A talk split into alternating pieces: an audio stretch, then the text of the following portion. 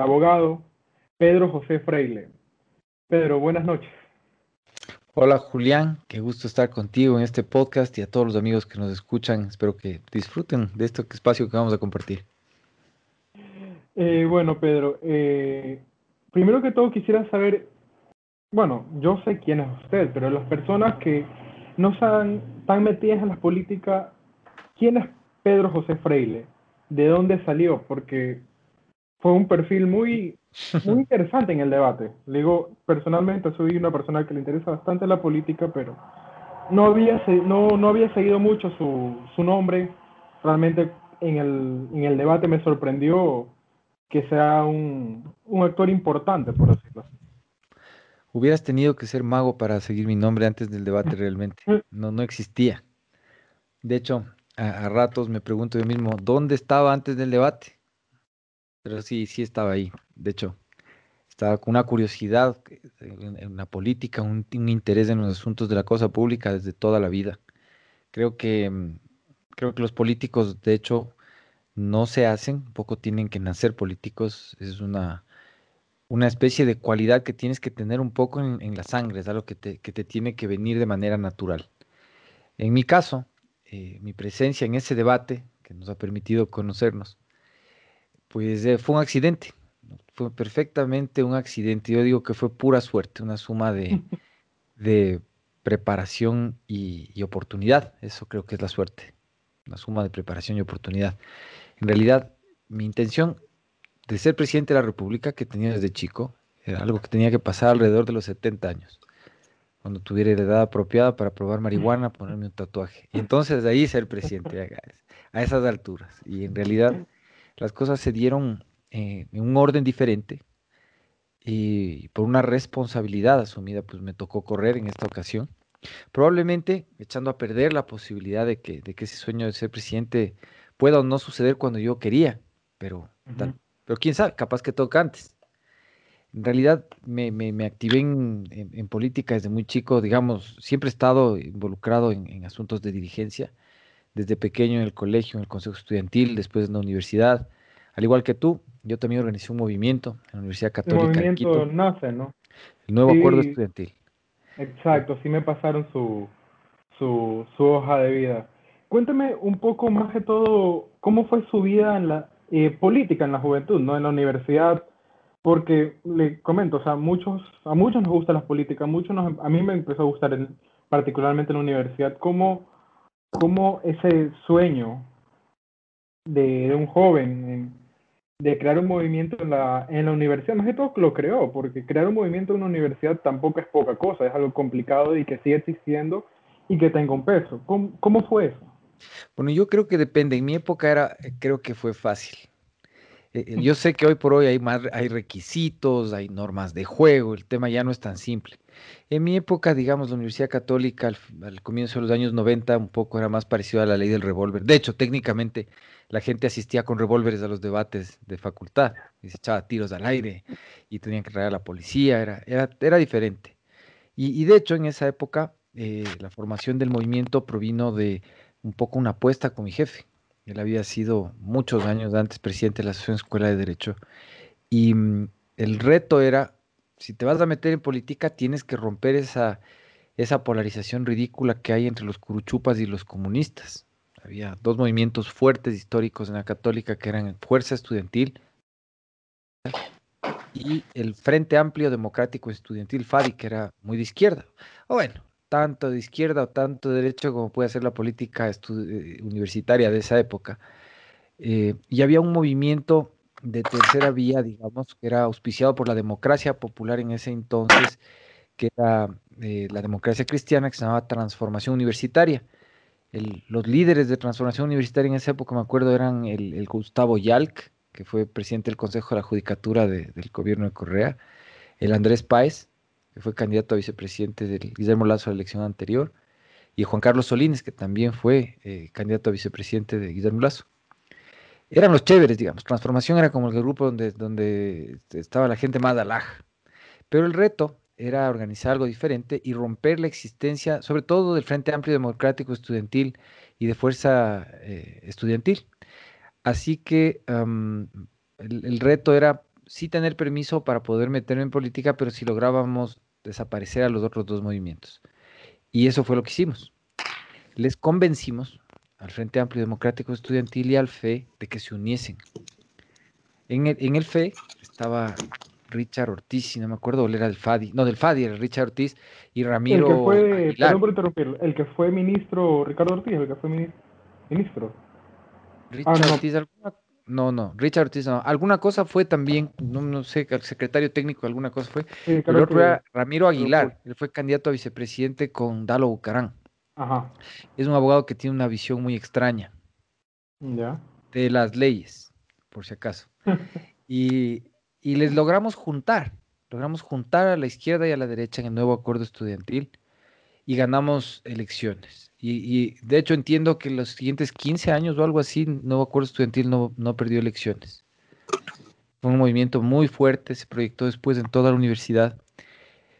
En el tiempo he estado en un par de eventos que algún romántico ahí, nostálgico, me ha invitado por ahí, pero después de eso, no sé, sigue existiendo hasta hoy. De lo que veo en la Facultad de Jurisprudencia, el nuevo acuerdo estudiantil sigue existiendo hasta, hasta el día de hoy.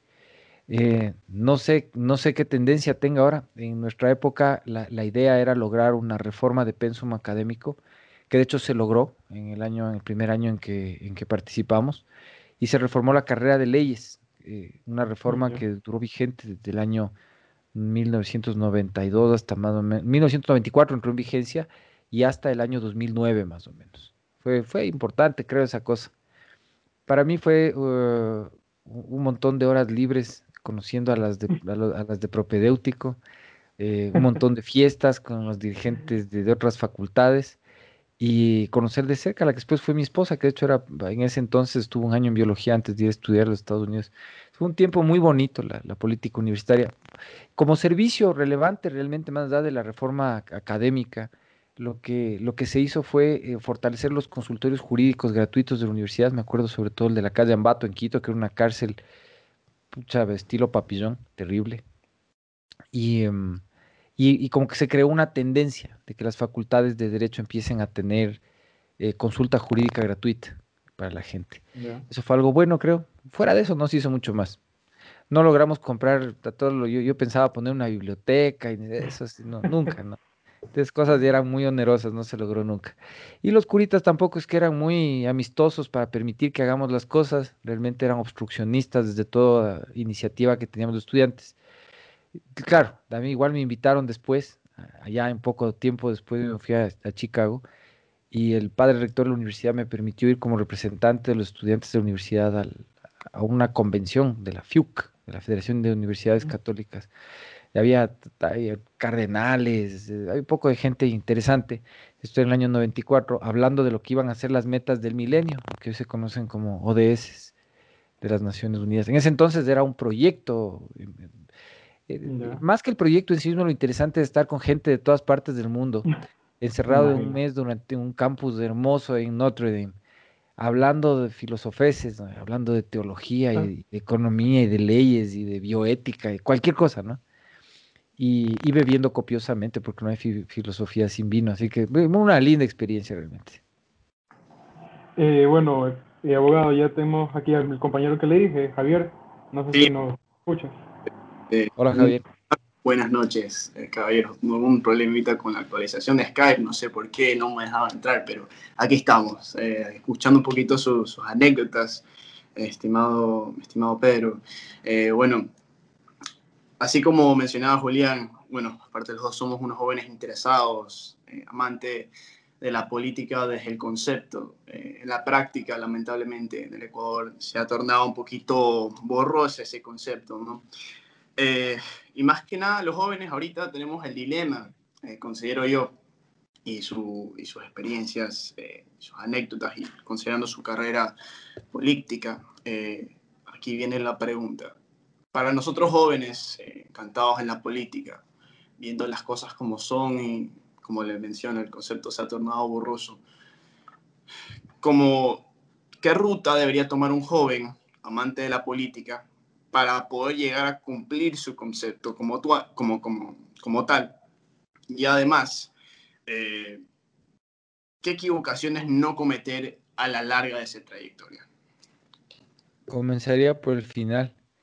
Primero, no dejes de equivocarte nunca. No dejes de cometer errores. Realmente lo único que te enseña en esta vida es cometer errores. Cuando quieres aprender de, los consejos de otros, probablemente adquieras una noción mecánica de las cosas.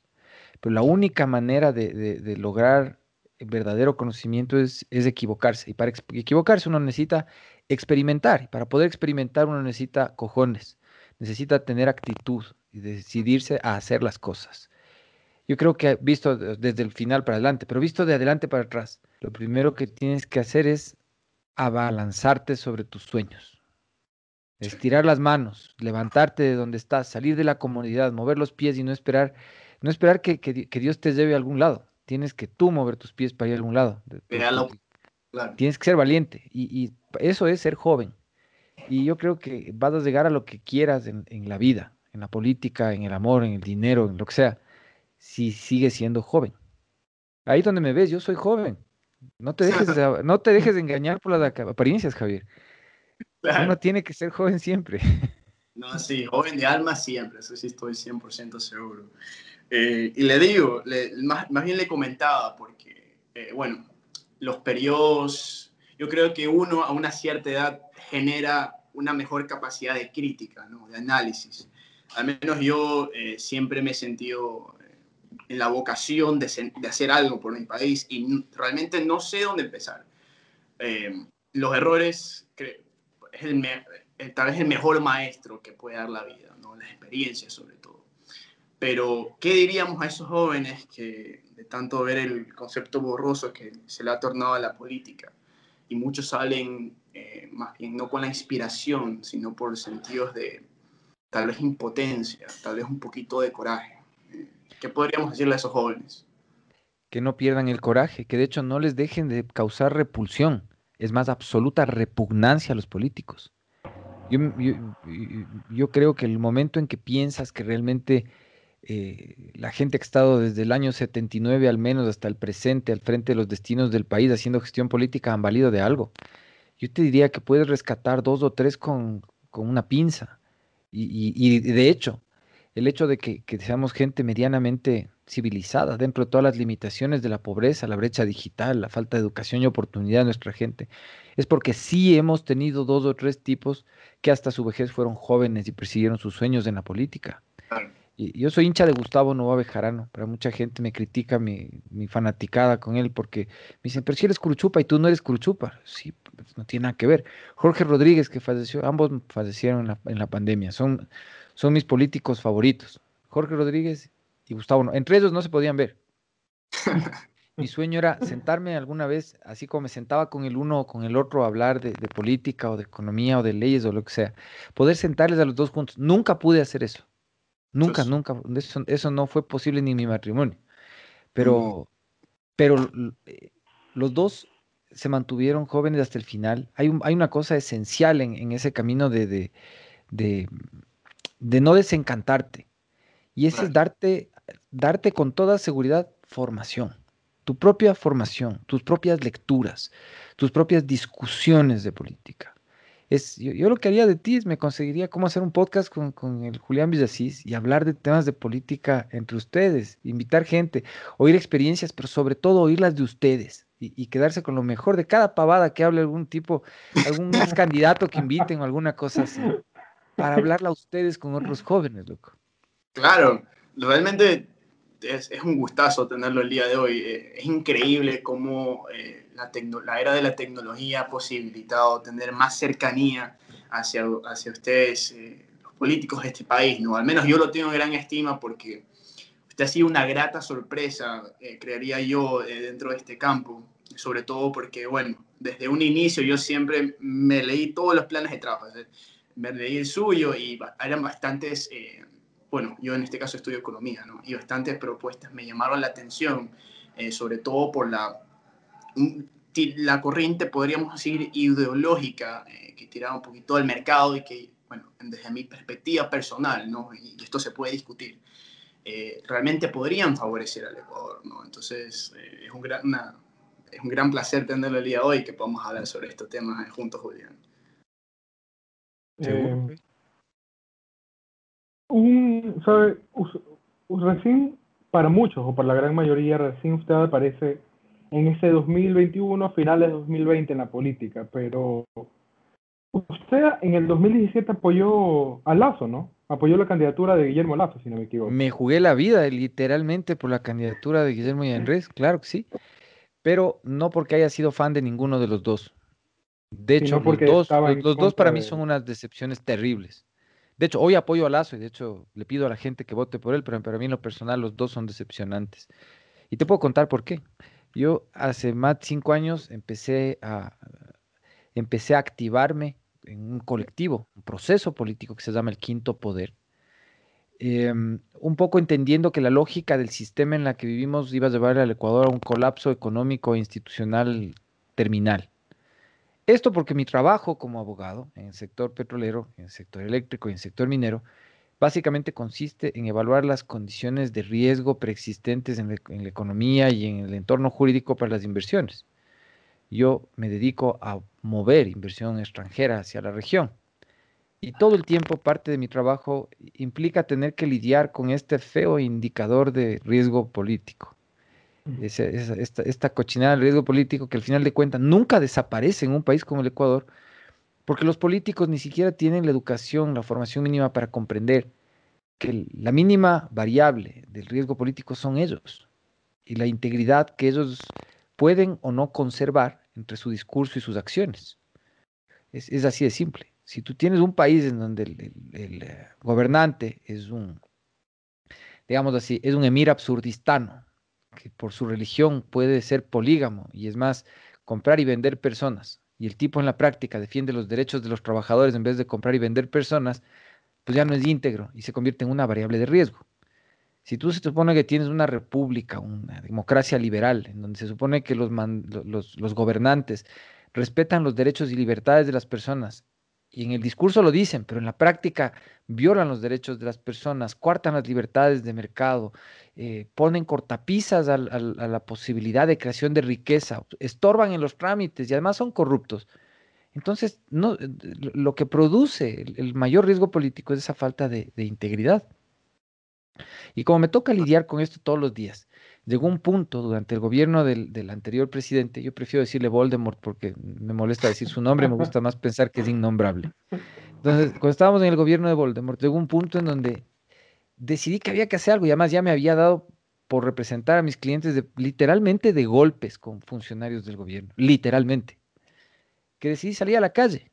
Ya me habían mandado hasta el SRI a cerrar la oficina a pesar de que soy buen pagador de impuestos. Y una, anécdota bestial. O sea, llegaron los cobradores, llegaron los, unos fedatarios de ese y ponían un sello en la de clausurado. Yo le decía, yo, y yo le quitaba, le decía, señor, usted tiene que demostrarme qué impuesto no pagué. Y si es que, si es que estoy cometiendo infracción, lléveme preso, porque retirar los sellos de la autoridad es es una infracción penal. Entonces vaya a traer un policía porque el sello este yo no voy a dejar en mi puerta. Y le volví a quitar. Y el, y el pobre fedatario me decía, déjeme tomar una foto con el sello puesto, yo soy padre de familia, me van a quitar el rajo. O sea, pana, es una pena. O sea, enséñales, enséñales que no voy a dejar que pongas el sello. O sea, aquí hay gente que, que vive de este trabajo, igual que tú el tuyo, pero tú estás siendo objeto de extorsión y le estás quitando la oportunidad de trabajar a personas que sí estamos cumpliendo la ley. La cosa es que salía de la calle y esa salida a la calle me llevó a encontrarme con gente con la que formamos esto que se llama el quinto poder, que no es una formación, no es una organización formal, es accidental e informal, pero nos llevó un poco a empezar a, ayudarle eh, a, que tengan soporte las manifestaciones en contra del gobierno. Entonces empezamos a conseguir recursos para que tengan agua, para que tengan carpas, para que puedan traer buses, y queríamos la movilización social.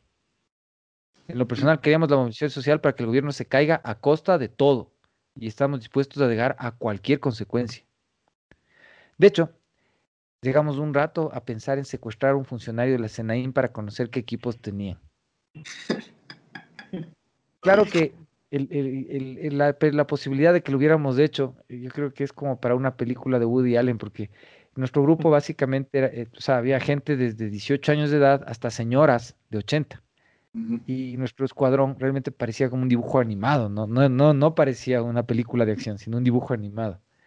Nunca llegamos a hacer nada así, pero sí llegamos a organizar unas marchas gigantes, las marchas más grandes que, llegaron sobre Quito, coordinando ya el tema con, con fuerzas sociales como los indígenas y los trabajadores.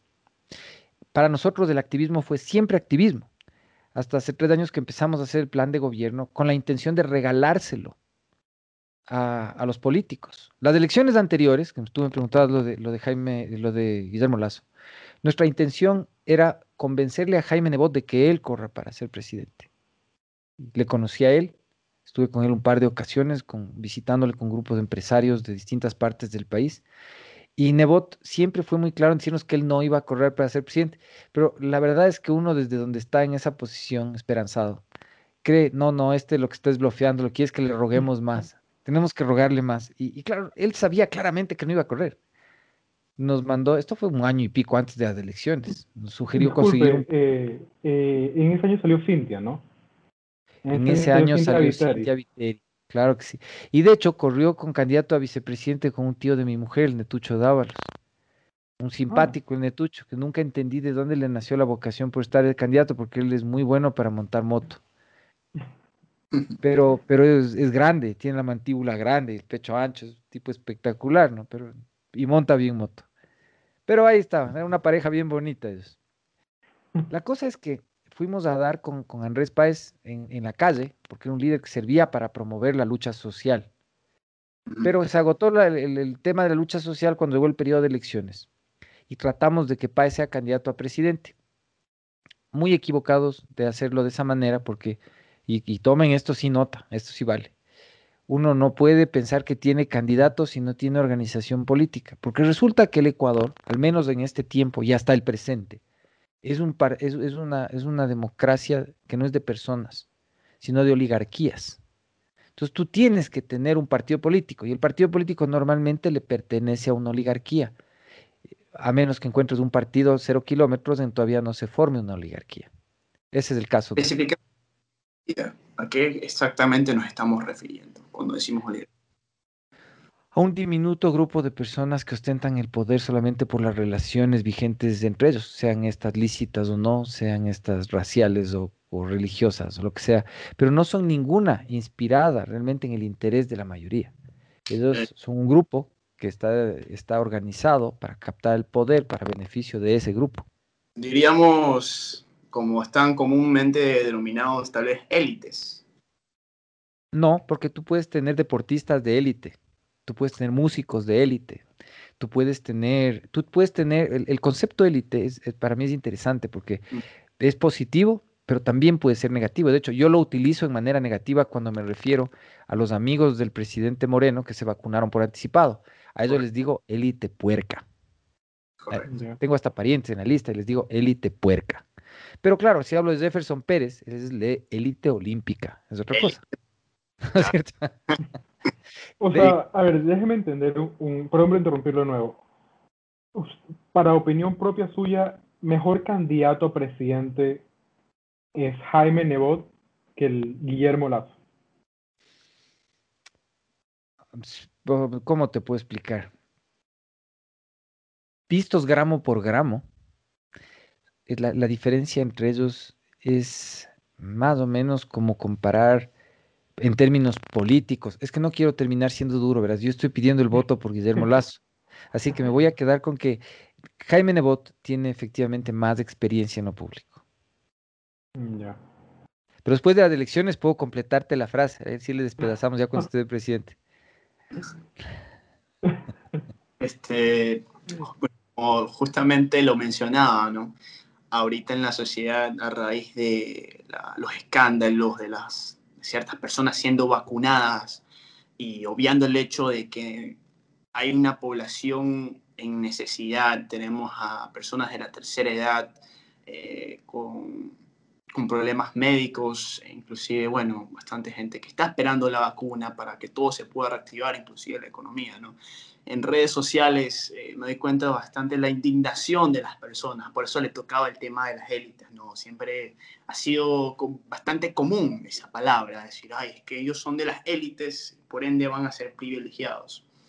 Y eh, y justamente eh, usted una vez mencionó el tema de los indígenas.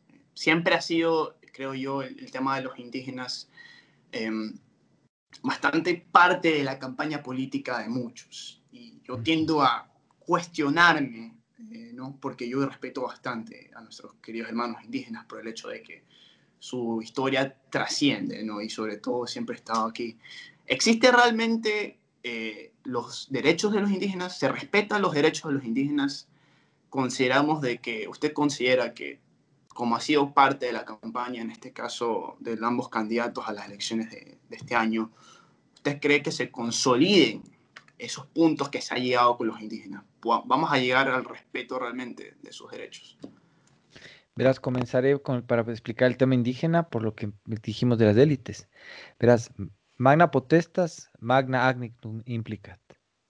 Mayor poder implica tener mayor conocimiento. Y ese agnitum no es solamente un conocimiento de tener información, sino de tener valores y de poder utilizarlos para, una, para unos propósitos que tienen que ser superiores a la viabilidad personal, al, poder individual, a lo que te favorece a ti mismo. Si lo que sabes y el poder que tienes no es suficiente para hacer algo fuera de ti mismo, en realidad no sirve para nada. Y yo creo que el movimiento indígena indigenista ecuatoriano, en realidad es algo que puede llegar a existir de una manera válida para constituir parte de los elementos importantes de la formación de la nación ecuatoriana. Yo sí sueño con que seamos nación más que que seamos un, país. Depende de que los indígenas puedan cambiar la forma de liderazgo que ellos tienen. y no es que sea un asunto de ellos, porque el otro día, el otro día, ayer justamente, un líder indígena me dijo, oye, déjate de opinar como que si fuera asunto tuyo. Le dije, oye, déjate de pensar que esto es un asunto tuyo. El indigenismo ecuatoriano es un asunto de todos. Y mientras los indígenas sigan pegándose el latigazo en la espalda y viviendo de ser víctimas, no reivindicando asuntos como sus propias formas de cultivar y cosechar, sus propias maneras de construir, sus propias maneras de organizar y trabajar. Entonces no estamos rescatando un carajo de lo que es válido dentro de esa cultura y no tenemos nada que incorporar a nuestra nación. Mientras el movimiento indígena siga diciendo, patrón pegó durante 500 años cómo sufrimos, y no encuentre la manera de ponerse erguido y defender una causa más válida, en realidad no van a hacer nada por sacarle a los indígenas ellos mismos de la pobreza, del abandono, de la indigencia en la que están hasta ahora. Es, una cuestión de mal liderazgo.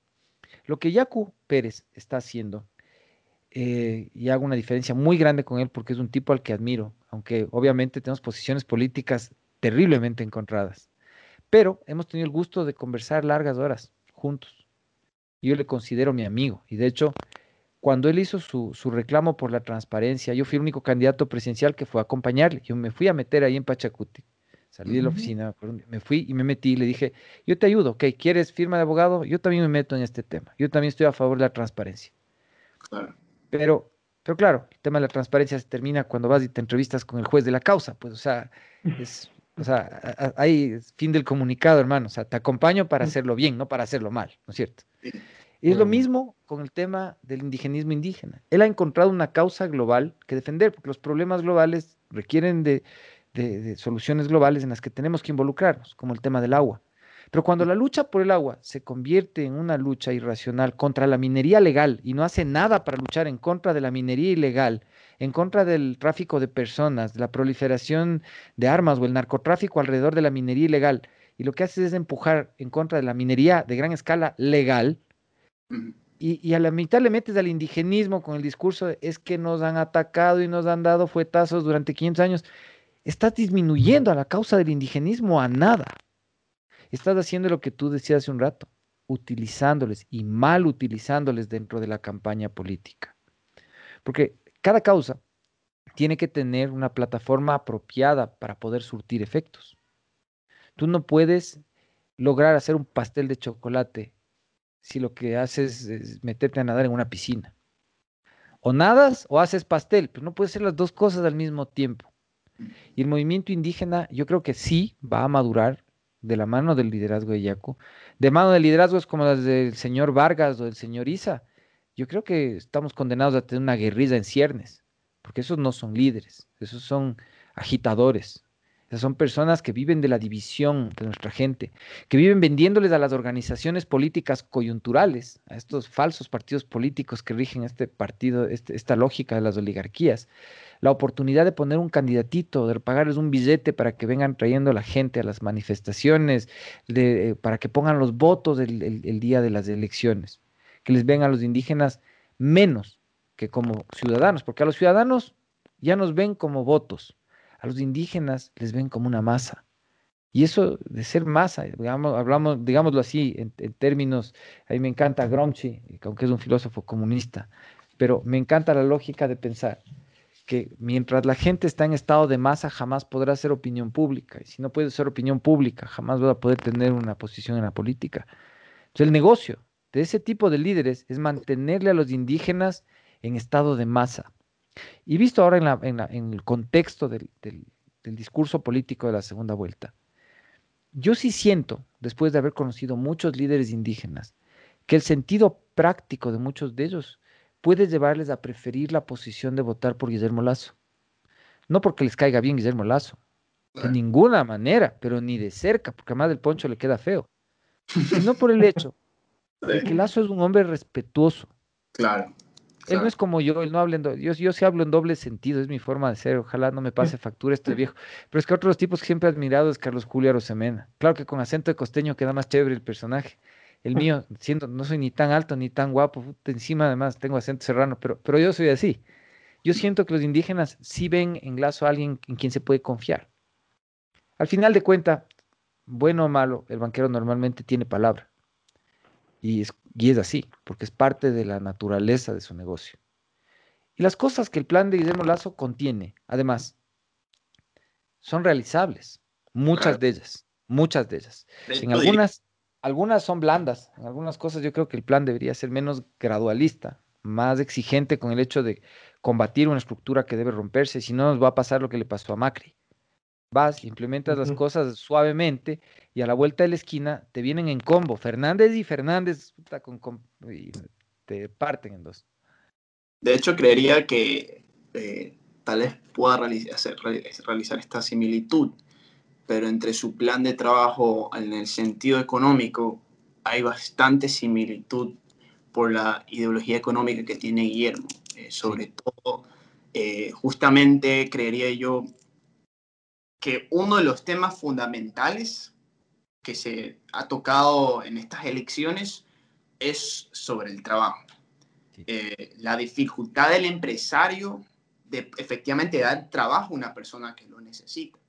Estamos hablando, y si no me equivoco, de la flexibilización laboral, hacer trabajo por hora. Ahí es, ahí es donde yo veo gradualismo.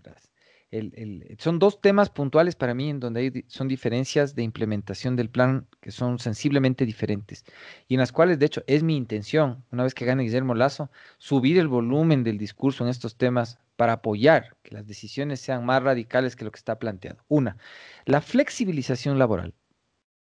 En realidad es un concepto de negociación mal entendido por la falta de valor de los líderes de las cámaras de la producción para enfrentarse con suficiente valor a los políticos. En realidad, los políticos de izquierda le encajaron a los líderes gremiales de las cámaras a medio camino que no va de la seguridad financiera a ningún lado, que es la flexibilización y que termina siendo el ejercicio de la desigualdad a favor de unos y en detrimento de la mayoría. ¿Por qué te digo esto? Porque cuando tú, tú, tú, aplicas esto de la flexibilización, no se la puedes aplicar a todos los sectores de la economía. Está solo para ciertos sectores. Y si tú analizas históricamente hacia dónde ha apuntado la flexibilidad, es a favor de aquellos que han hecho lobby. Hasta pueden haber pasado billete para tener las normas en, in place, como dicen los gringos. Y yo sí tengo la duda de que hay corrupción detrás de la flexibilización. Porque si no, ¿por qué no está disponible para todos los sectores de la economía? ¿Por qué la flexibilización es para unos sí y no para todos? Eso para mí me da malas sospechas. Entonces, yo creo que la contratación por horas, el régimen de contratación por horas, debe implementarse de manera plenaria para todas las actividades económicas como un régimen paralelo a todos los regímenes jurídicos ya existentes. Te apuesto, te apuesto que poco a poco, con los incentivos correctos, la mayoría va a poder encontrar estabilidad en trabajar por horas. Hay países, sin duda, en donde el tema del, trabajo por horas se ha ido hacia el otro lado. España se está quejando, los, Juntas Podemos en España se anda quejando de que como el, trabajo por, el trabajo por horas está siendo sobreutilizado para la contratación de parte de las empresas. Es como que estuvieran en otro lado del ciclo, ¿no? Allá te dicen es, las empresas se abusan de contratar parcialmente a los jóvenes y solo les quieren contratar por horas y eso ya es un abuso. Puede ser. O sea, no hay, no hay nada perfecto si no obramos con ética. Pero hoy por hoy las empresas no pueden estar forzadas a contratar lo que no pueden pagar. Y la gente no puede quedarse sin trabajar, o peor que eso, de verdad pauperizarse, porque tienen que trabajar en negro por fuera del sistema con protección de la seguridad social y con protección jurídica del sistema, porque simplemente no le pueden contratar tampoco bajo los sistemas formales existentes, porque la flexibilización no existe en todas las áreas. Entonces, para mí el tema de la creación del trabajo por horas es una necesidad coyuntural. La, realidad económica del país es única, la del mundo no es igual, no ha sido igual en 600 años. No podemos esperar que las cosas funcionen así simplemente. Ustedes como jóvenes son una generación que, enfrenta, están en la mitad de la Segunda Guerra Mundial. Ustedes son los tipos que, estaban como combatiendo en la... Esos, esos son ustedes. Que el hecho de que tengamos internet, de que tengas chance de medio moverte, de que la tecnología te dé una sensación de confort, no quiere decir que no sea grave lo que vivimos y que necesitamos más que flexibilidad. Y la otra es la contratación petrolera. Guillermo Lazo está todavía pensando, y de hecho, me parece muy bien que tengamos todo lo exportable que no sea hidrocarburos y que haya crecido, además porque los números del Ecuador han crecido en los últimos tres años, pero han crecido para grupos económicos marcados, igual que la flexibilización, no es para toda la economía. Y para que la economía se favorezca, necesitamos que el peso del endeudamiento fiscal recaiga menos sobre la dinámica económica de toda la sociedad. Para eso hay que lograr dos cosas. Uno, que el Estado no tenga déficit, y para que no tenga déficit hay que hacer dos cosas, que deje, perdón que lo diga así, porque deje de gastar en pendejadas, y que al mismo tiempo gaste menos, porque no puede ser que nos hayamos acostumbrado a tener un déficit corriente. Yo creo que solo en la contabilidad del Ecuador cabría hablar de la posibilidad de, en, la de, en la contabilidad fiscal incluir un rubro que se llame déficit corriente, porque lo corriente es tener déficit. Lo que nosotros estamos planteando es que en lugar de sacar del bolsillo para comprar servicios petroleros, para producir petróleo, abramos las puertas de la inversión extranjera para que sean privados los que asuman el riesgo de producir petróleo garantizándonos una renta fija sin que saquemos de nuestro bolsillo. El concepto es simple y no solo es simple, es estándar en los países que son países exportadores de petróleo. Solo en el nuestro se ha preferido el esquema de comprar servicios en lugar de recibir inversiones. ¿Sabes por qué? Porque a las inversiones no les puedes cobrar coimas. A los vendedores de servicios sí puedes. Y la constitución del Ecuador es la única constitución del mundo que garantiza la posibilidad de la corrupción en estos servicios, en, en todos los sectores estratégicos. Porque entre el artículo 313 y el 319 te dice que el Estado es el pupo del universo el principio y el fin de todas las cosas importantes. El gestor, el rector, el administrador y un poco de palabras pendejas que utiliza que todas son sinónimos. Es el que corta el cake, es el papá de todas las nenas en todos los sectores estratégicos. Entonces, y, y solo por excepción, solo por excepción puede participar el sector privado. ¿Y sabes qué significa excepción? Venga, sea parte de mi oligarquía, sea parte del grupo porque aquí solo por excepción, solo si eres excepcional, solo si eres el que está en el grupete pequeño, entonces, no podemos, como economía, pensar que todo el peso se lo vamos a poner al sector privado. Tenemos que hacer un manejo fiscal responsable de estos recursos, quitándole la chequera de las manos a los políticos de urgencia. Y es una sola vez que lo hagamos, nos vamos a acostumbrar, vamos a ser felices de hacer eso, no nos vamos a arrepentir, porque vamos desde el año 72 produciendo petróleo bajo conceptos en los cuales le damos la chequera a los políticos para que hagan labor de técnicos. Y yo creo que Guillermo Lazo tiene una oportunidad de oro alrededor de él. Ah, en donde, de hecho, hay grupos de gente petrolera que ya ha sido parte del sistema y gente nueva. Él tiene que deshacerse de esos viejos puercos que tiene alrededor antes de que comience el gobierno y poner esto en manos de técnicos jóvenes y limpios que les interese sacar adelante el país. Sí, señor. Sí, señor. Eh, eh, una pregunta. Eh, su candidatura fue al final muy llamativa, pero al inicio se anunciaban los nuevos candidatos, los nuevos partidos, y salió su partido, el partido amigo, que se, estuvo involucrado en, todo esto de los favores políticos que se lograban hacer, de que eh, Daniel Mendoza, si no me equivoco, pidió el favor político a, a para que le pueda hacer el favor de, de, no sé si estoy hablándolo técnicamente bien, pero crear el partido. Volvamos al momento en el cual el activismo nuestro ya nos había llevado a, a formar el plan de gobierno. Nosotros, esto ya después de las elecciones, las elecciones anteriores terminaron, ¿sí, sí estoy al aire? Sí, sí. Las elecciones anteriores terminaron con un fraude electoral, un fraude electoral que le quitó al Ecuador la posibilidad de hacer lo que vamos a empezar a hacer apenas ahora que gane Guillermo Lazo. Y eso es tener un gobierno de una democracia liberal enfocado en que el país pueda ser funcional en un mundo que es una democracia liberal. Pero bueno, con el plan en las manos, tratamos de encontrar un espacio en los partidos políticos para el plan. Nuestra intención no era estar activos dentro de ningún partido, solo ir y regalar un plan en el que habíamos trabajado. Y en el camino de hacerlo, encontramos que había muchas organizaciones. Las organizaciones políticas, primero, están pobladas de gente en promedio bastante incompetente. Esa es, otra. Si tú quieres un partido político, bueno, obviamente ustedes están invitados y el espacio de amigos está abierto porque les voy a explicar la lógica de lo que es una, una comunidad abierta. Pero en realidad cualquier partido político está ahí para que le eches mano. Y están gobernados por tipos incompetentes, tipos temerarios, sin duda, eso sí son peligrosos, pero generalmente con baja, baja calidad de educación, con pocos recursos a la hora de poder enfrentarse con ustedes. Y encontramos que había algunos partidos políticos que estaban digámoslo así, disponibles. Unos te decían, le alquilo el partido, otros nos decían, le vendo el partido, otros le decían, otros nos, bueno, el otro el Paul Carrasco que decía, hermano, si me hubieras llamado antes, te, regalo te regalaba el partido, pero a nosotros ya nos están cerrando. Y había otro, el Movimiento Amigo, que lo que nos decía es, el, su director ejecutivo, si quiere hágase cargo porque yo me quiero ir, yo no quiero nada que ver, que, nada que ver con esto. El partido estaba ya empapelado, como es evidente, nosotros no participamos en la formación del partido, ¿no? No fuimos parte del partido hasta este, este, instante, de hecho era un objeto de observación. Sebastián Mantilla, ustedes de pronto le han leído alguna vez, editorialista del Universo y del Comercio, es una de las mentes políticas detrás del proyecto nuestro, el Quinto Poder. Sebastián me dice, oye, si nos cogemos del partido, ¿qué te parecería? O sea, ¿cómo te coges de un partido? O sea, o sea, había escuchado, vamos a tomar unas bielas, salgamos con él, pero eso, vamos a cogernos un partido, hermano. No, nadie me había propuesto. ¿Cómo hacemos eso? dice, bueno, averigüemos. Entonces, efectivamente, le buscamos a este señor que, porque me escribió en el, en el teléfono diciéndome, si quiere hágase cargo, yo quiero irme de aquí. Le buscamos y efectivamente encontramos que por todo el tema de ya el escándalo que había de este señor Mendoza, toda la gente que estaba dentro del partido quería salir corriendo, literalmente a la vicepresidenta del partido tuvimos que ir a buscar en Junín y tenía avisado a los vecinos, los unos decían que ella no existía, otros que ya había muerto, otros que se había ido a los Estados Unidos. O sea, desapareció completamente. Desapareció, desapareció. Le, logramos encontrar al final. lo, cierto es que hicimos un due diligence, una, una diligencia investigativa de en qué condiciones legales está el partido.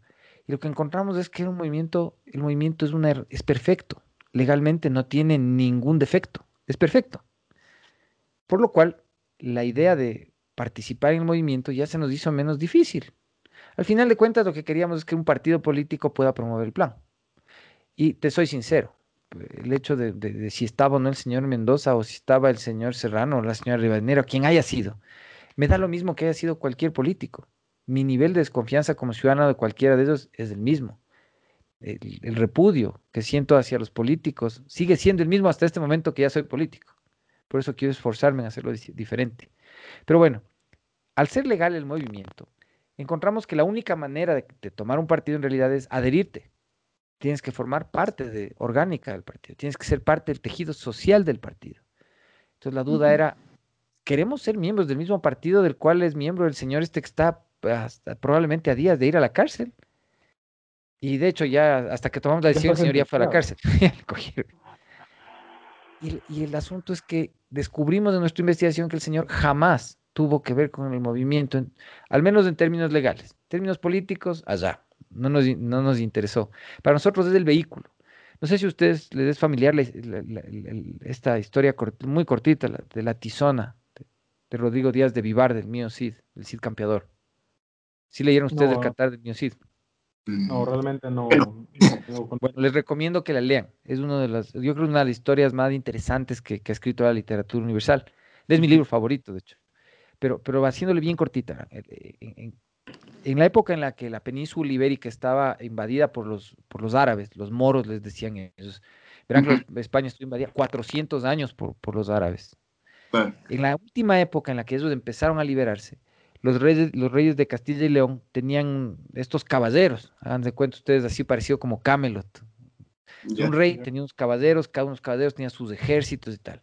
Uno de estos señores alrededor de los reyes de Castilla y León era Rodrigo Díaz de Vivar, un famoso, es como, él es, él es, él es como Lancelot, digamos, un caballero de la corte.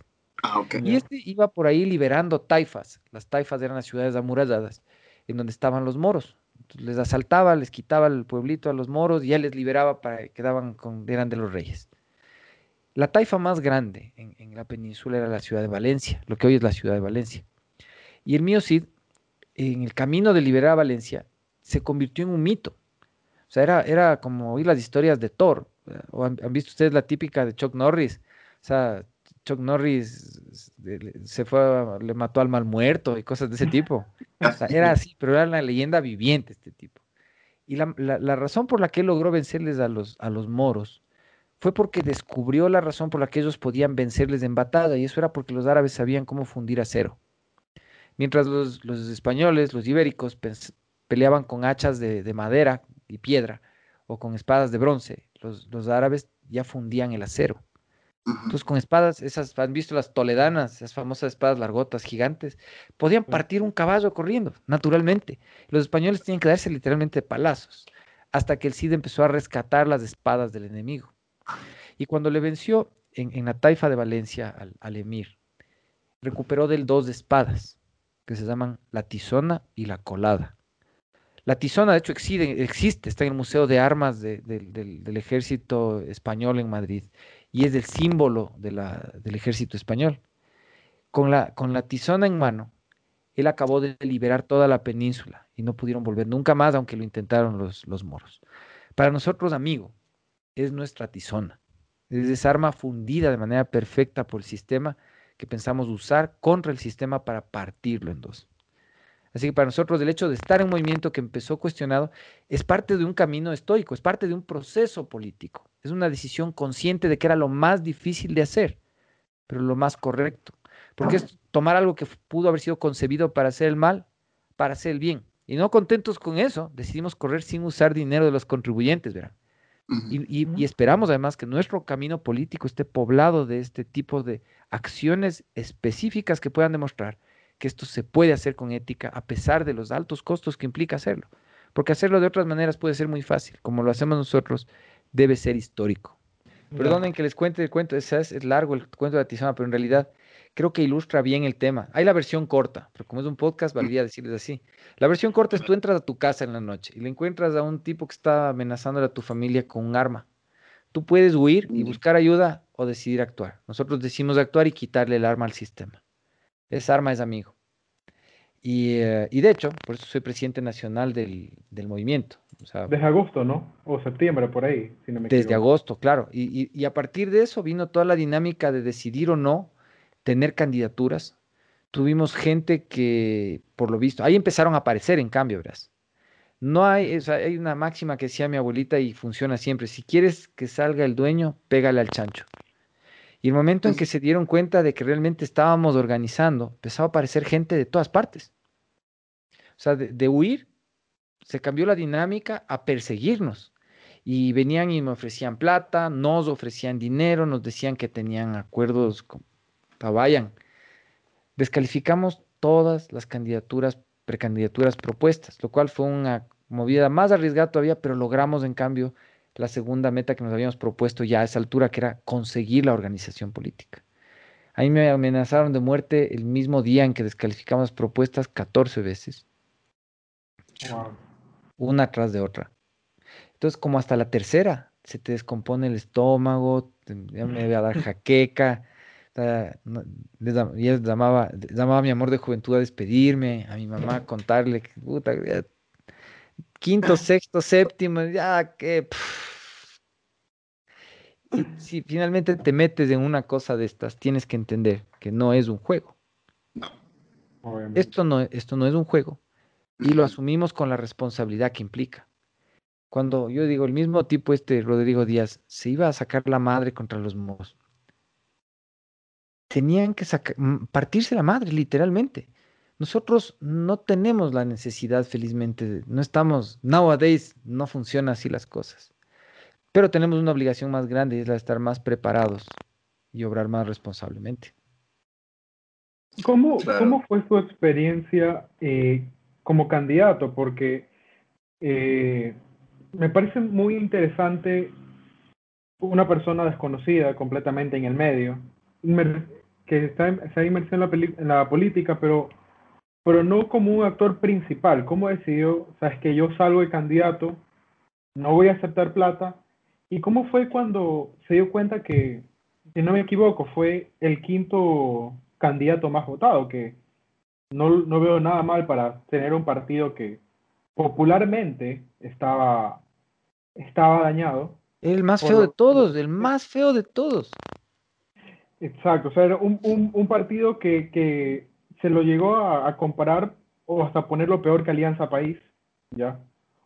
Un, un, ser un actor nuevo, ser un actor que no tuvo toda la publicidad que manejó hasta el mismo Álvaro Novoa, que ni siquiera fue candidato y en su tiempo fue la persona que más gastó plata en campaña política por redes sociales. ¿Cómo fue esa experiencia presidencial? Bueno, primero te empezaré contando que no solamente en redes sociales. Nuestra campaña electoral cerró cuentas casi de inmediato con el CNE porque obviamente no había mucho que hacer. La mayoría de, recursos que movió nuestra campaña fue de voluntarios y las cosas que, se recibieron en físicamente, carteles o carteles básicamente, fueron regalos de personas, no dinero. Nosotros en, recepción de servicios, por ejemplo, el chico que hizo los videos, que nos salieron unos videos además espectaculares, es un, joven eh, que se llama David Palma, yo creo que es un maestro el tipo, si ven nuestros videitos, costaron cero. Bueno, lo que comió el David y, el pasaje de bus de él desde Manta o sea, no ni eso, porque no, o sea, eh, yo me quedaba en la misma, nos quedamos juntos en la misma casa, comíamos lo mismo, o sea, todo el equipo nos, nos, prestaron un departamento en González Suárez, eh, que le decíamos el búnker, y ahí vivimos. Y ahí comimos y ahí estuvimos las tres semanas que duró nuestra campaña. Salimos tres veces del búnker a visitar eh, Carchi, Chimborazo, eh, estuvimos en, en Cañar y estuvimos en Cotopaxi y Tunguragua. En, en Guayas yo estuve para los debates, que fui invitado, y eso fue todo. No, no hicimos más. O sea, si te pones a pensar, nuestra campaña gastó 10.200 dólares, incluidas redes sociales, que gastamos menos de 200, creo que fueron 129, 127 dólares, porque una tarjeta que alguien trató de pasar el último día para poner publicidad, creo que no le pasó, y quedó registrado inclusive lo que no pasó. Entonces, eh, el otro día un, un profesor de, American University me decía que nosotros hemos conseguido el voto más barato de las Américas desde 1980. O sea, será, no, o sea, yo no sé, y no sé si eso es bueno o es malo.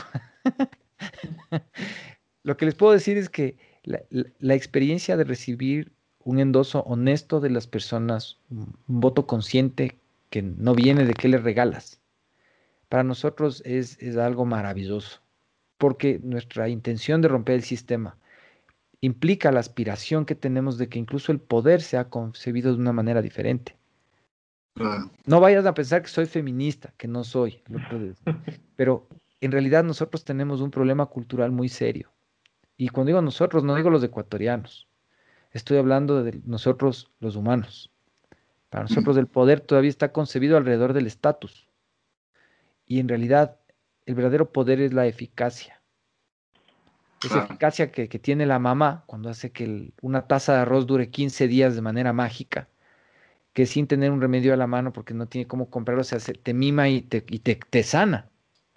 Ese poder que tienen las mujeres, que proviene de su condición física, biológica, natural, de poder renovarse una vez al mes, que nosotros, que nosotros nos tienen que enseñar, porque no estamos, el hardware no da para eso, se entienda naturalmente.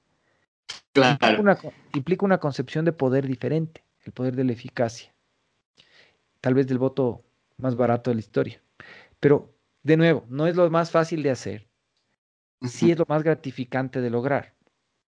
Y nos hace falta a los ecuatorianos esa, esa sensación de conquistar lo inconquistable. Eso de llegar al Mundial de Fútbol, me acuerdo la primera vez que llegó la selección del Ecuador. Es como, puta, es lo máximo, la primera medalla olímpica.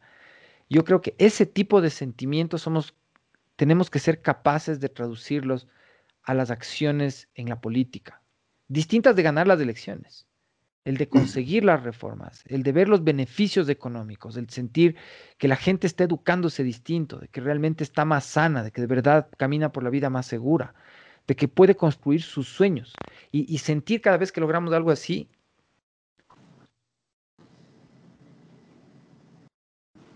Que lo logramos. Eh, sí, sabe que tocando justamente el tema del poder, eh, yo creo que, bueno, voy a tocar un, vamos a entrar en, en campos polémicos.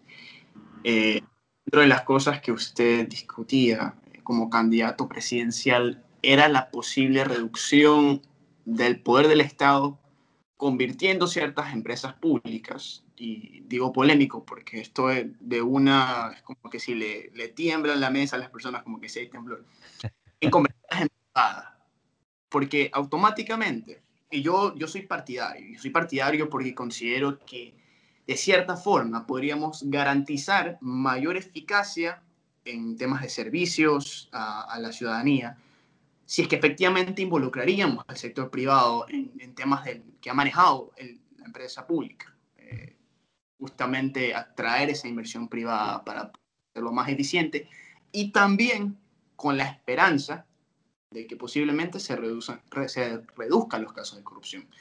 Eh, cuéntame más sobre esto, cuáles son sus pensamientos. ¿Cuáles, son sus en, en, esto tal vez tenemos la posición más radical que haya tenido cualquier organización política en la historia de la República. Para nosotros esto es una cuestión moral, ideológica. Para nosotros el Estado y el sector privado tienen funciones sociales que cumplir. La función social en nuestro pensamiento republicano de centro, la función social del Estado es la de dar certezas y la función social del sector privado la de asumir riesgos. Cuando el Estado asume riesgos, el sector privado igual tiene que generar ganancias y tiende a hacerlo de cualquier manera y tiende a caer en la corrupción. Cuando el, el sector privado tiene que buscarse certezas, tiene que construir métodos alternativos de composición de conflictos, tiene que crear grandes gremios, tiene que cartelizarse entre las empresas para protegerse del embate de los políticos, entonces la corrupción en el Estado esclaviza a las personas. Por eso para nosotros esta división es un asunto filosófico, profundo. El Estado debe crear certezas, el sector privado debe asumir riesgos. Y para eso el sueño de largo plazo, si quieres verlo como una utopía, para nosotros un Estado fuerte es un Estado que es verdaderamente fuerte en los servicios propios del Estado, pero que no ejerce ninguna actividad económica que puedan llevar a cabo los privados. Para nosotros un Estado ideal no tiene empresas públicas, porque la empresa, el término empresa por sí mismo implica el emprender, el correr riesgo, el aventurarse. Un empresario es un bucanero, es un astronauta, es un conquistador, es alguien que se la juega, que corre riesgos, y ese no puede ser el Estado. Y visto desde la visión que tenemos nosotros, entonces, hablar de que el Estado hace empresa es garantizar que genera corrupción, es garantizar que no puede cumplir con las certezas que demandan las personas para vivir en paz. Los servicios propios del Estado deben ser asumidos por el Estado responsablemente. La defensa de la heredad territorial, nuestras fronteras, nuestro espacio aéreo, la seguridad nacional, no puedes ponerle en manos de una compañía privada. No funciona así. Necesitamos que la fuerza pública responda al público, nos responda a todos indistintamente de cualquier condición que nos diferencie, desde la política y la religión hasta la raza o la preferencia sexual. La fuerza pública nos protege a todos y nos protege de todos. No puede ser sino del Estado. Para nosotros, en cambio, el servicio, de, el servicio de poder, el servicio de energía eléctrica, es un servicio que el Estado tiene que garantizar. Pero para garantizarlo el Estado, tiene que asegurarse de hacerlo sin endeudarse, porque tiene la necesidad de guardar plata para la salud, para la educación, para otras cosas, para la fuerza pública, para la seguridad. Nosotros hay tres elementos que son están en la esfera de lo propio. la salud, la seguridad y la educación, siendo lo más propio la seguridad. Pero la, salud, que es uno de los temas por los que más me criticaron y me dijeron, privatizador, privatizador. Es, es, importantísimo diferenciar cuáles son las herramientas que tienes para hacer gestión con el sector privado. La privatización, soy el único ecuatoriano que además ha participado en un proceso completo de privatización, el único, en la Gacera del Norte, en la Argentina, porque aquí en el Ecuador jamás sucedió una privatización. Durante el gobierno de Gustavo Nova se intentó privatizar la mitad de las acciones de las empresas eléctricas que eran de propiedad del Fondo de Solidaridad y no hubo cómo. Los sindicatos no lo dejaron. Políticamente obstruyeron el proceso y nos retrasaron al resto de Latinoamérica 30 años en asuntos de inversión. Pero bueno, esa es parte de la historia. Lo, interesante es que la privatización por sí misma implica no solo la transferencia de una competencia al sector privado, sino de la propiedad de unos activos afectados por la prestación del servicio público a la propiedad del privado. El Estado, en una privatización, se reserva normalmente en un Estado civilizado solamente la facultad de fijar las tasas asociadas a los servicios que se prestan a través de la actividad privatizada. Pero todos los activos son de propiedad del privado. Nosotros en la salud, por ejemplo, lo que planteamos es que todas las infraestructuras sean estatales, pero operadas de manera privada. ¿Cuál es la diferencia? No es una concesión, porque la concesión, de hecho, implica que los activos afectados por la concesión sean temporalmente de dominio exclusivo del concesionario. En el sector eléctrico cabe concesión. ¿Qué quiere decir esto? La concesión es una forma de delegar implica primero que la responsabilidad de dar la electricidad es del Estado, no es del privado. El responsable sigue siendo el Estado. Pero el Estado, por insuficiencia de recursos, falta de competencias, insuficiencia técnica, normalmente falta de recursos, lo que hace es delegarle a un tercero, a un privado experto en hacer ese servicio, para que él, garantizando calidad, oportunidad y precio del servicio, pueda atender la necesidad que él por sí mismo no tiene manera de atender, pero que es su obligación atender. Entonces, la, garantía de que las personas sean atendidas es lo principal. El eje del servicio público es el usuario, no el concesionario. El concesionario es quien recibe esta delegación de explotar. Y el término, aunque le suene feo a los señores de izquierda, eh, se llama así económicamente, es explotar el servicio, respetando estas condiciones, calidad, oportunidad y precio a los usuarios. El Estado está ahí para que el concesionario no explote a las personas, sino que explote el servicio y se beneficie por las inversiones que él le da haciendo al Estado como delegatario bajo el título de concesión. Pero es el Estado el responsable, ahí no hay privatización. La concesión es un mecanismo para que el Estado cumpla su objetivo. Otro tipo de, otro tipo de contrato aplicable es el de operación. Para nosotros en el tema de salud no cabe concesión, cabe operación. El tema de la operación, en cambio, implica que tienes un gestor especializado en contratar el recurso humano, en administrar los recursos físicos, pero que no se convierte en propietario del servicio. Es otra forma de delegación. El contrato, el contrato del operador hace que la infraestructura sea del propietario, en este caso del Estado. Entonces tú me vas a decir, ¿qué pasa con las clínicas privadas y demás? Tú puedes igual ponerlas, siendo de propiedad actualmente de corporaciones privadas, en manos de los mismos operadores privados que atienden todos los servicios que hoy son del IES y de la red pública. Porque es lo que pasa en la vida real. El usuario de la red pública sueña que le atiendan como en el IES. El que va al IES sueña que le atiendan como en la clínica privada. Y el que va a la clínica privada sueña con romperle la madre al dueño de la tarjeta de crédito porque en el hospital le cobran demasiado. Entonces, no hay un sistema de salud. Si fuera un sistema de salud, el sentimiento, bueno o malo, sería igual para todos.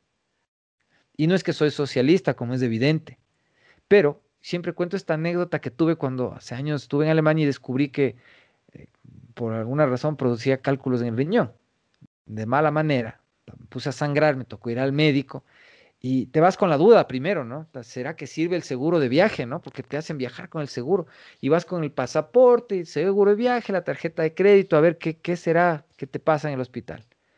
Y cuando llegas al hospital resulta que nadie te pregunta qué tarjeta tiene, dónde está afiliado. No te preguntan ni cómo te llamas.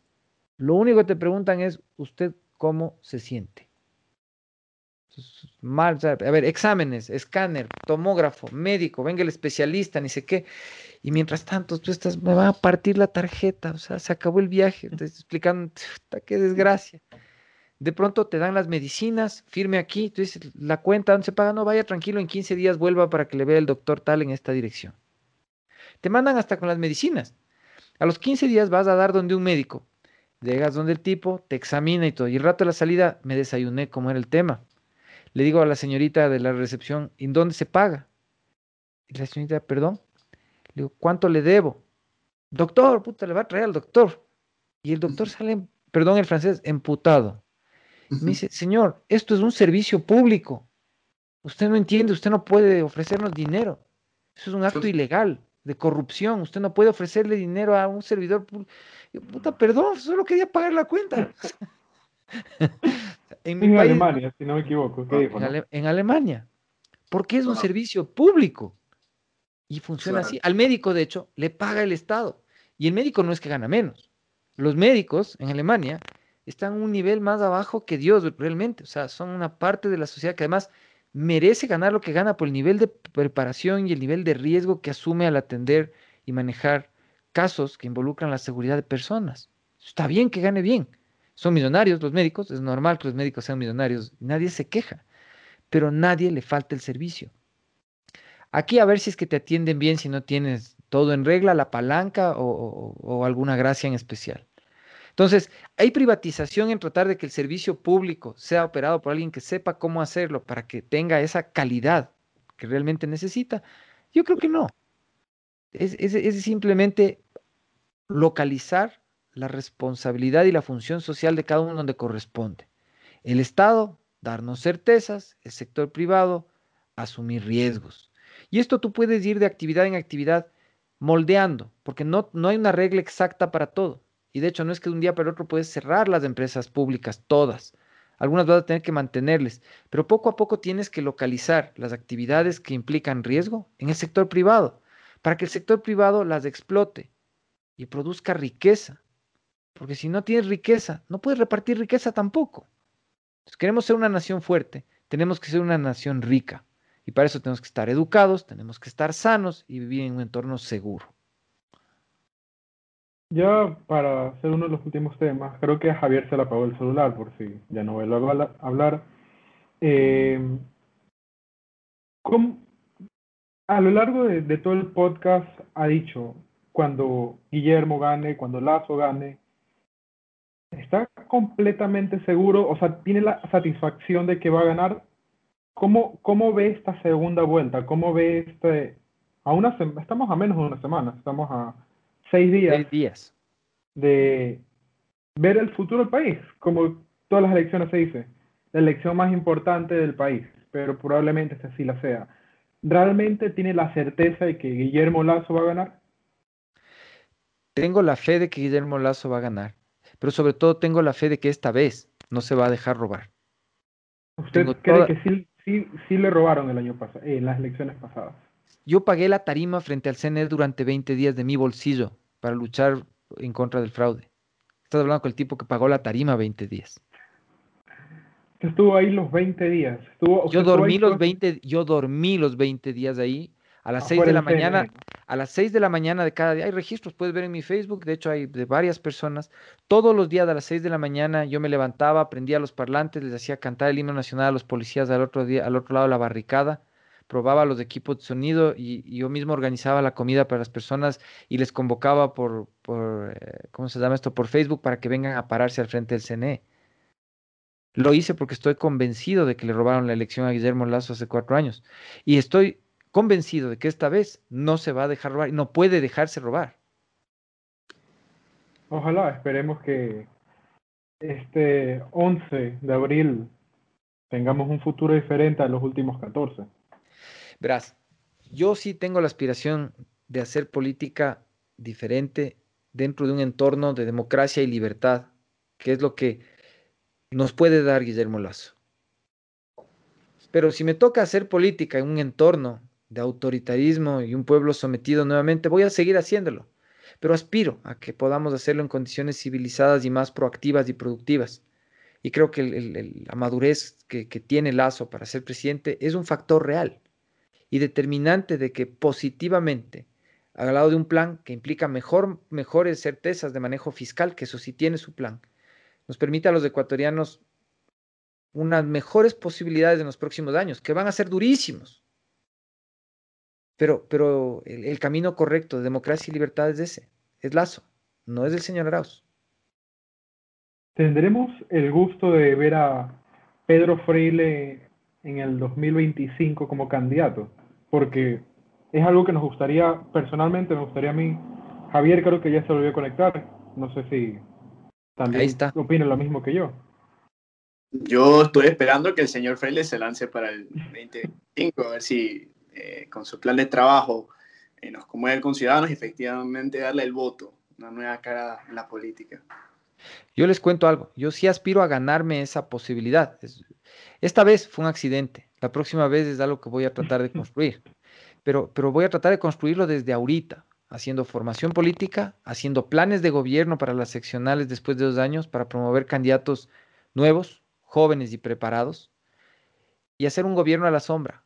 De hecho, les invito al ejercicio que va más allá del podcast, y es a armar un gobierno que tenga un reflejo de los funcionarios que tenga el próximo Poder Ejecutivo, sea Guillermo Lazo o sea Andrés Arauz, no importa. Y con el ánimo, con un ánimo cívico, estar en los medios, estar en las redes, en los medios digitales, nacional e internacionalmente, diciendo lo que está bien, aplaudiendo lo que está bien, de hecho, condecorando si es posible lo que está bien, pero diciendo lo que está mal y diciendo cómo se debe hacer lo que entendemos que se puede hacer mejor. Es un ejercicio que tampoco se ha hecho antes desde la ciudadanía nadie se había cogido el partido de los políticos, nadie había corrido en elecciones sin coger plata del Estado, nadie le había apoyado frontalmente a un candidato sin pedir absolutamente nada a cambio, ni tener una sola conversación para hacerlo. Y ahora además vamos a hacer un gobierno una y vamos a tratar de ganar el privilegio de poder ser candidatos. Creo que si llegamos de eso, capaz que podemos seguir el juego más allá y ganar. Javier, ¿algo que tengas que decir? Eh, pues nada, más que nada eh, me, ha inspirado saber que efectivamente aún tenemos a personas eh, con convicciones y con moral lo suficientemente puesta para asumir un trabajo que es la política, ¿no? que en este país ha sido bastante, diría yo, rechazado por muchos, eh, muy querido por otros. Y bueno, eh, como que me, da un grado de esperanza de que efectivamente podamos dejar la vieja escuela de la política, ¿no? Y posiblemente, si gana el señor Lazo, podamos ver la nueva cara de la política, ¿no? Una política diferente, una política efectivamente de la unión, que no sea solo un tema de campaña, y Ecuador de la fraternidad, una nación, como usted lo mencionó. Que nunca nos falte ganas de debatir, es lo principal. Tenemos que elevar el discurso y no dejar de debatir, tenemos que dejar de denostar. Lo que está pasando en la segunda vuelta, que es un concurso de bofetadas, eh, no, es lo mejor. Tenemos que aprender a discutir los asuntos, ser duros con los asuntos, más suaves con las personas. Eso, eso va a permitir también que la justicia sea más independiente, que la economía sea más saludable, que las oligarquías se vuelvan más débiles y que la creatividad de la gente pueda llevarnos más lejos. Claro que sí. Ha sido todo un gusto, señor Freile, tenerlo el día de hoy. Eh, tal vez usted tenga algún mensaje hacia los, eh, nuestros ecuatorianos jóvenes, a, los, a nuestros compañeros de la Universidad Católica, a nuestros, amigos de Guayaquil. ¿Qué les puede decir usted el día de hoy? Que voten con, que, voten con conciencia este, este 11 de, abril, que lo hagan con felicidad, que, que no dejen de ser jóvenes, que no dejen de levantar la voz, que, juntos podemos romper el sistema y construir una verdadera nación. Perfecto. Muchas gracias, Pedro. Pedro eh, de nuevo, eh, agradecerle por, este es el primer podcast que estamos realizando, la oportunidad y por haber pasado esta hora y cuarto, hora y veinte, conversando sobre temas realmente interesantes de la mejor manera, de una manera muy amena y, bueno, contar su historia de cómo pasó a ser lo que es ahora un personaje políticamente reconocido. Y esperemos en unos cuantos años más verlo como candidato. Esperemos que en ese trayecto no esté solo, sino que pueda caminar con nuevos cuadros políticos mejores y más jóvenes que yo, porque llegar solo no tiene chiste. Claro, claro que sí. Bueno, pues ha sido todo un gusto conectarnos el día de hoy. Eh, gracias, eh, señor Feile, por tomar eh, parte de este segmento, a Populus por tomar parte, a Superviviendo. Y bueno, pues espero tenerlo invitado en otra ocasión. Sería muy bacán hablar sobre temas políticos, económicos, como lo hemos hecho el día de hoy, ¿no? Y pues nada, espero que todos tengan una buena noche. A todos, a las órdenes cuando ustedes quieran. Nos vemos. Pase bien, pase bien. Chao, chao.